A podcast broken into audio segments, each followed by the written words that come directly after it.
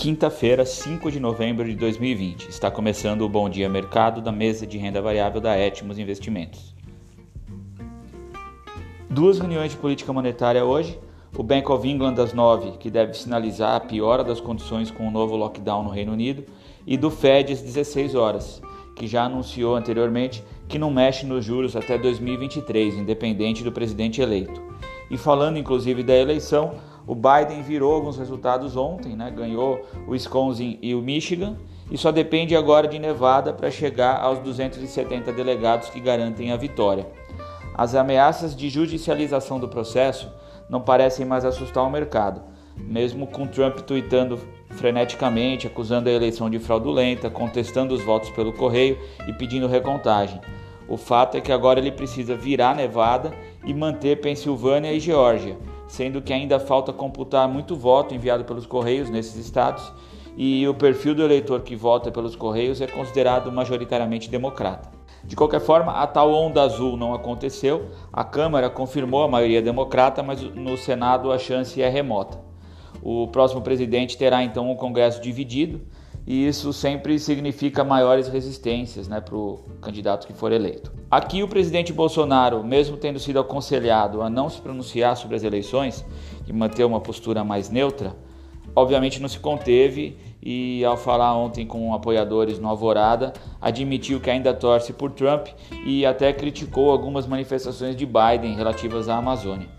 A esperança é que o vice-presidente Mourão possa se tornar a ponte entre o governo brasileiro e os Estados Unidos, caso Biden saia realmente vencedor. A despeito de tudo isso, aqui no Brasil o investidor pegou carona na festa dos mercados de ontem e o Ibovespa recuperou os 97 mil pontos, trabalhando o dia todo no positivo e fechando com alta de quase 2%, giro financeiro de 30 bilhões de reais.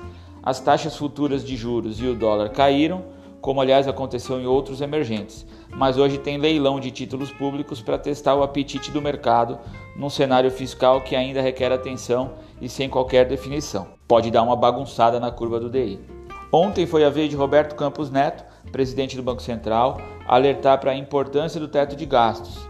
Mas em paralelo a isso, o governo negociava no Senado, em troca da derrubada do veto da desoneração da folha, o governo conseguiu a aprovação de mais 27 bilhões de reais em crédito extra para execução de projetos ainda este ano por diferentes pastas do executivo, inclusive a de Rogério Marinho, ministro do Desenvolvimento Regional e opositor do ministro Paulo Guedes.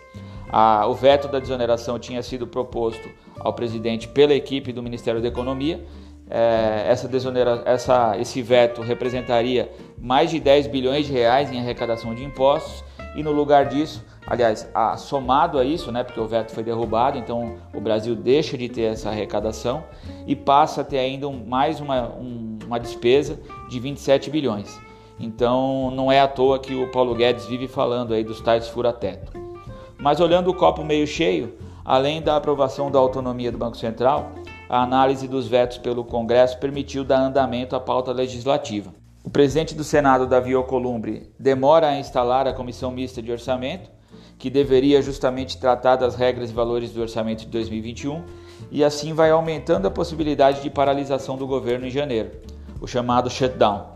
O cenário de fundo para essa demora é a briga entre Rodrigo Maia e Arthur Lira, inicialmente pela presidência da comissão, mas com foco mesmo na sucessão da Câmara lá em fevereiro de 21.